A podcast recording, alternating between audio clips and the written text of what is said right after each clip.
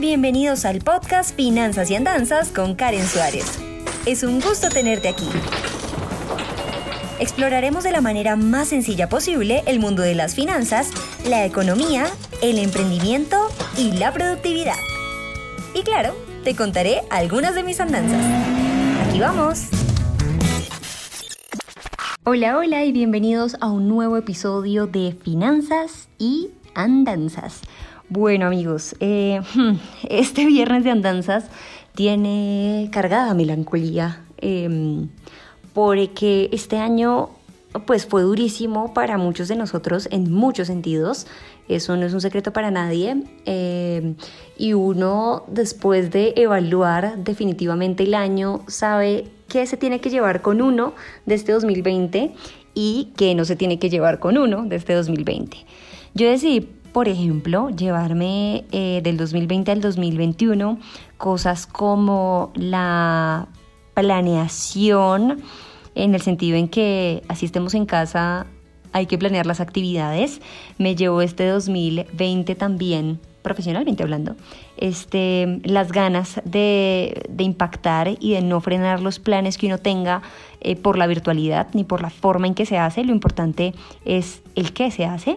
Me llevo este 2020 también em, el cierre de ciclos, como siempre lo he dicho. Yo, yo como desde octubre, noviembre ya empiezo a sollozar por proyectos que sé que no dan más o ya no están acorde con eh, mis principios y filosofía, cosas a las que les tengo que decir adiós em, y proyectos que tengo que, abandonar. Entonces eso también me llevo de este 2020 para el 2021 y también esas ganas de querer seguir haciendo cosas, inclusive cuando no se puede hacer de manera física.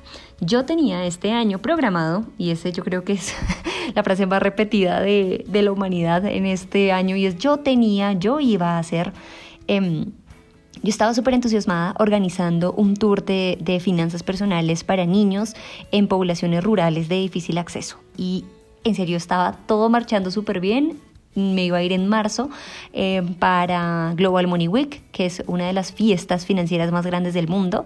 Es eh, la semana del dinero y muchas entidades financieras y entidades educativas e instituciones se unen para enseñar el ahorro a los jóvenes. Entonces yo dije, voy a aprovechar esa oportunidad, estaba buscándome aliados, todos habían dicho, hagámoslo.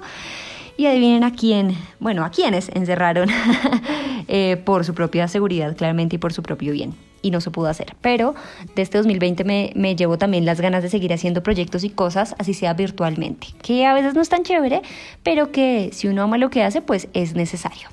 Y este año también fue para mí de, de cerrar ciclos. Oigan, yo estoy súper enguayabada, súper enguayabada por tres proyectos que solté y dejé ir, dejé ir pero básicamente es porque eh, ya no los veía en mi futuro y yo creo que eso es lo que uno tiene que hacer de manera periódica, además, claro, sin agobiarse ni amargarse la vida, pero uno sí tiene que ver de manera constante con qué quiero seguir y con qué no.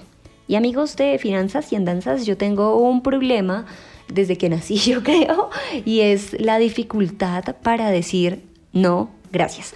Creo que esa es una habilidad que todo ser humano debería aprender y es a decir no Em, sin importar si uno hiere de pronto los sentimientos de otra persona. Obviamente uno no va a decir no y va a tirar una grosería, pero sí hay que ser políticamente correcto y decir no y explicar de una manera amable este, por qué no continúa con los proyectos. Y algo que me pasa a mí es que me venden un proyecto, una idea, digo, sí, de una, hagámoslo, y entonces arranco con todas las fuerzas del mundo, luego me doy cuenta que de pronto no está muy alineado lo que quiero hacer, y al final digo como, uy, oiga, qué pena, yo hasta aquí voy. De todas maneras, he sido más selectiva en los últimos años con los proyectos em, y he aprendido a pocos a decir no. Aún no soy experta diciendo no, pero es importante aprenderlo a decir.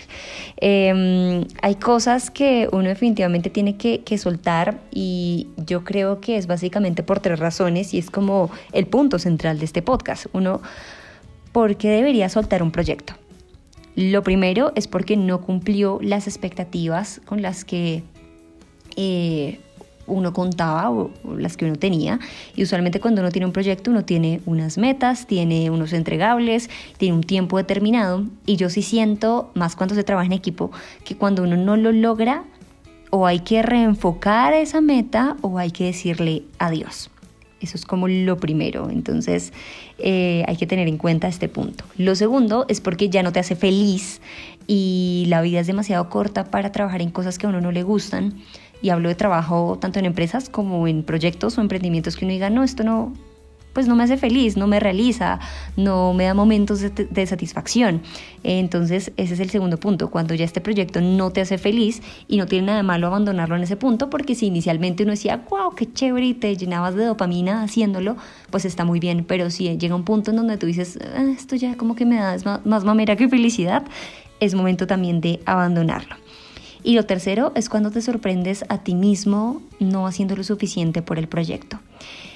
Esto es súper duro de decir, amigos, porque eh, eh, digamos que uno siempre quiere ser como excelente en lo que hace, entregar todo, dar el 100%, pero por la vida misma, por la pandemia eh, y por la salud mental de uno, muchas veces uno se sorprende a uno mismo, como digo, diciendo, oiga, no hice este entregable, no le trabajé a este proyecto, no salí a venderlo, no le puse el 100%.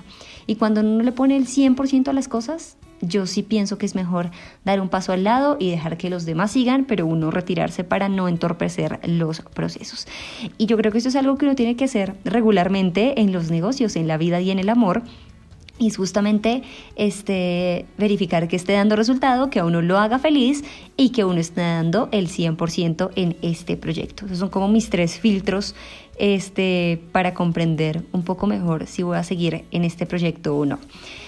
Oigan, y el 2020 a mí me dio durísimo porque con varios proyectos y varias cosas que creí que me gustaban, me di cuenta que ya no las disfrutaba tanto.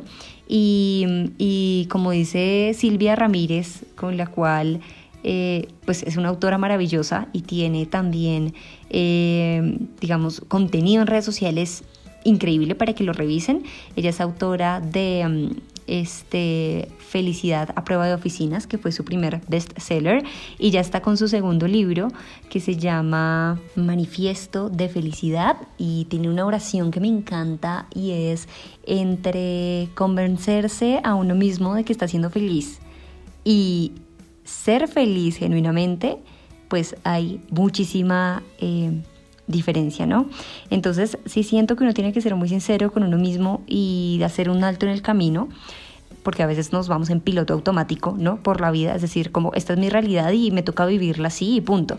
Y yo no digo como extrémense, rápense, divórciense y entonces hagan todo de una manera diferente, pero uno puede empezar a hacer mm, de repente pequeños cambios y uno dice como, uy, no estoy conforme de pronto con como luzco, por poner un ejemplo muy superficial, oiga, me voy, a hacer, me voy a despuntar el cabello y tal vez me cambio de color. Es algo sencillo, pero de pronto puede mejorar la manera en que nos vemos. O, uy, no me gusta, siento, me siento muy agobiado por el trabajo tanto que le dedico todos los días. Eh, por ejemplo, poner un alto en el camino y decir los fines de semana no trabajo y punto. O este día me lo voy a dar para mí. Eh, y dejar de irnos en piloto automático sería también ideal. A veces no se puede porque la exigencia de la vida es absurda y el tiempo va muy rápido, queridos amigos y amigas, y yo sé que ustedes también lo sienten. O sea, ya es diciembre, ya es diciembre y vamos muchos meses encerrados y uno está en piloto automático y uno dice, pues es que así son las cosas, pero si uno se replanteara periódicamente qué lo hace feliz, qué está dando resultado y a qué le está dando el 100%, seguramente podría eh, incluso priorizar en proyectos que cumplan con estas características. Y siento que también es así con, como les dije, como con la vida, los negocios y el amor, em, con los asuntos personales, con los asuntos profesionales y demás. Este podcast es básicamente porque estoy en Guayabada, tal vez luego tenga el coraje de decirles cuáles son los proyectos que abandoné eh, por falta de estas tres cosas. Eh, y como siempre, admitir que uno no es perfecto ni está feliz todo el tiempo, ni está satisfecho con lo que hace todo el tiempo, pero lo que sí es sano, mis queridos amigos y amigas, es respetar ese sentimiento también, eh, respetar la salud mental y tomar decisión y tomar acción. La vida es muy cortita para dedicarnos a cosas que no nos gustan o para irnos en piloto automático. Espero que hayan disfrutado de este podcast de andanzas. Em, y como siempre, me place estarlos acompañando en, esta, en este cortito audio, eh, porque pues yo me siento como enviando una nota de voz a mis amigos, así como lo dije al inicio en el génesis de este podcast. Un beso para todos, gracias por escuchar. Recuerden que ustedes pueden ver más contenido en todas mis redes sociales, también en mi página web www.karensuarez.com. Y bueno, nos escuchamos la otra semana en Finanzas y Andanzas. Chao. Gracias por escuchar Finanzas y Andanzas. No olvides suscribirte para seguir en contacto con este podcast. Soy Karen Suárez y nos escuchamos a la próxima.